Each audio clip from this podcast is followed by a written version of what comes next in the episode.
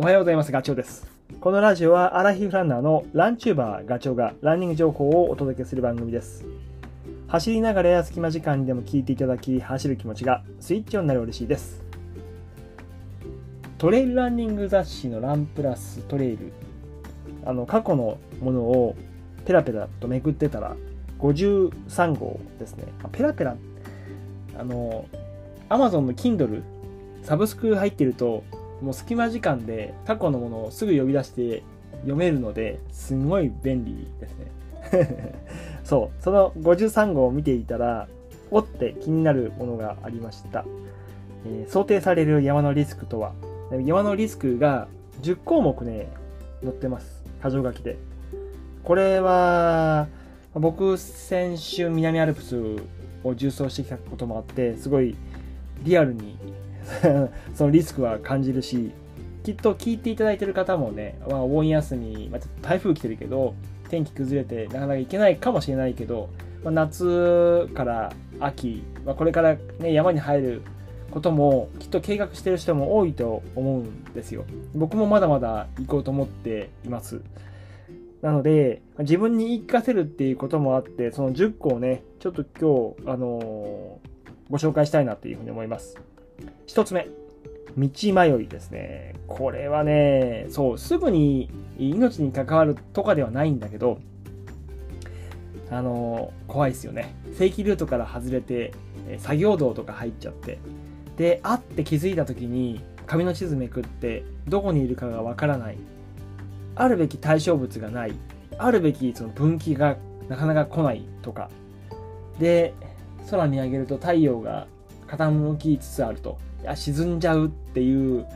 あの時のドキドキ、えー、気が動転する。僕も過去に何回、そんな数はないけど、1回ないし、2回ぐらいあるかな。一人でいる時は、なおさら、あの、もう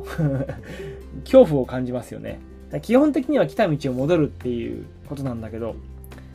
まあ、どこから間違えたかもすぐにはわからないし、そんな時にね、あの役に立つのが、まあ、雑誌でも言ってるけど、あのアプリ、地図アプリですね、入れときましょうと。で、僕は山と高原の地図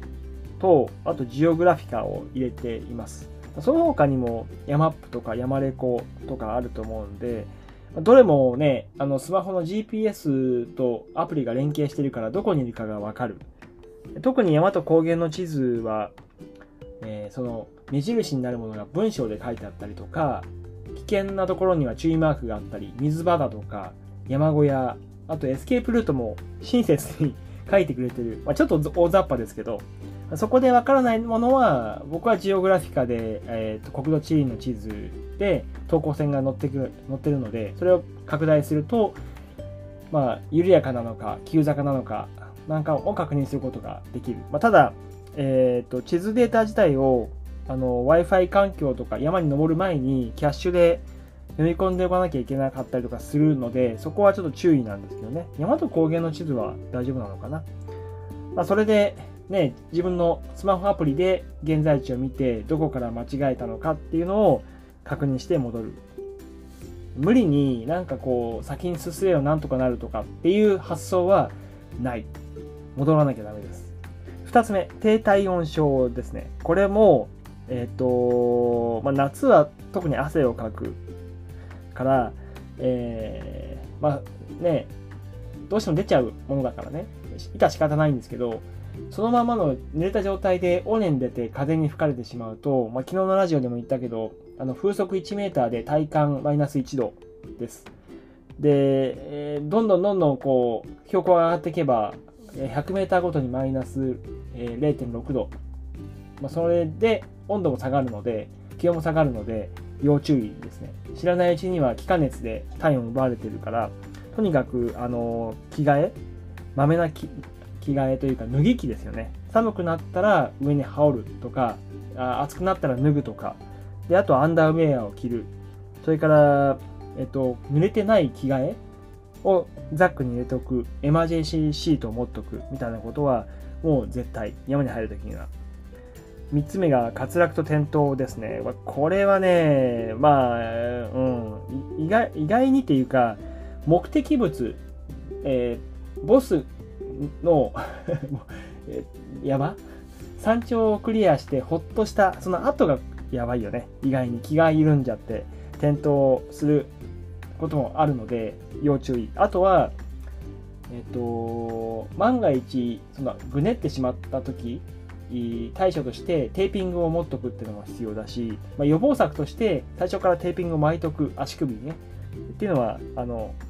えー、っと一つ頭に入れといた方がいいです。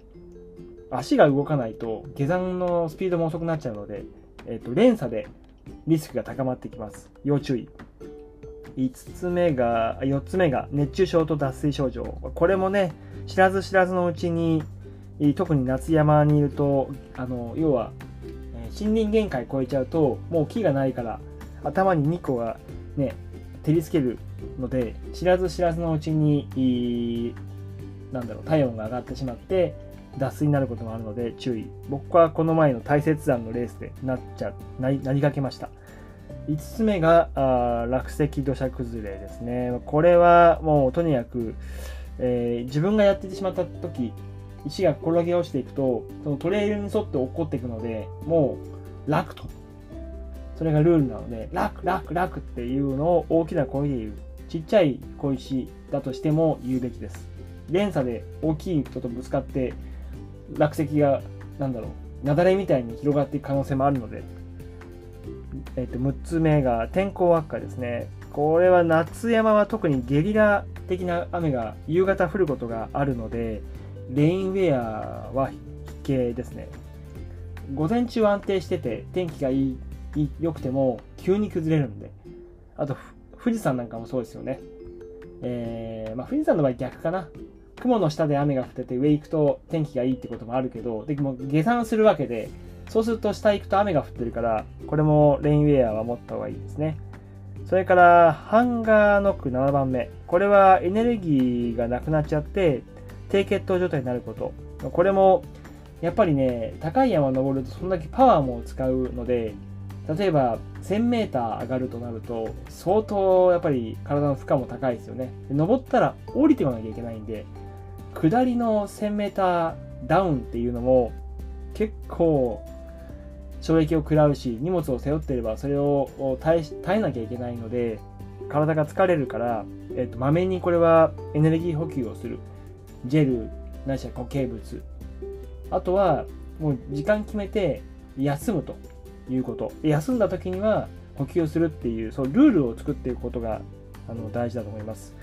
8つ目、えー、危険動物ですね。これはまあイノシシとかクマだと思うけどクマスズですね。で僕は先週南アルプス行った時にはアブに噛まれましたねあ、もう嫌ですね。もう体の周りを旋回するから。で、止まってるとガブっていくので、2箇所刺されてます。で、その時僕がやった対処としては、もうとにかく噛まれたところをつねって、あの、エキスを出すっていうことですね。エキスを出して、水で、あのー、それをな流れな、流すってこと。もちろん、あの何、吸引器があればいいんですけど、毒のね。だけど、あのすぐに出てこないこともあるので先にとにかくつねってあのエキスを出すっていうことをやった方がいいと思います。それからねあとは9つ目は携帯電話の電池切れね。これも怖いよね。さっき言ったその地図アプリさえも使えなくなっちゃうので山に入る時にはえー、っともうモバイルバッテリー必携でしょ1万ミリアワーだっけ？そのぐらいの1万あれば携帯電話 iPhone 僕のやつは SE2 ですけどあれで確かに2000ないぐらいなんだよね。だから1万あれば4回ぐらいは3回なし4回は充電ができるしあとヘッドライトもリチウム電池だからその充電なんかもできるので持った方がいいです。で最後10個目がやっぱり日没ですねこれは気をつけなきゃいけないだからもう山を下山するのは、まあ、もう昼過ぎ、昼過ぎたらすぐ下に降りてる方がいいと思います。あとヘッドライトを持ってるとかね。もうこれも、あの、絶対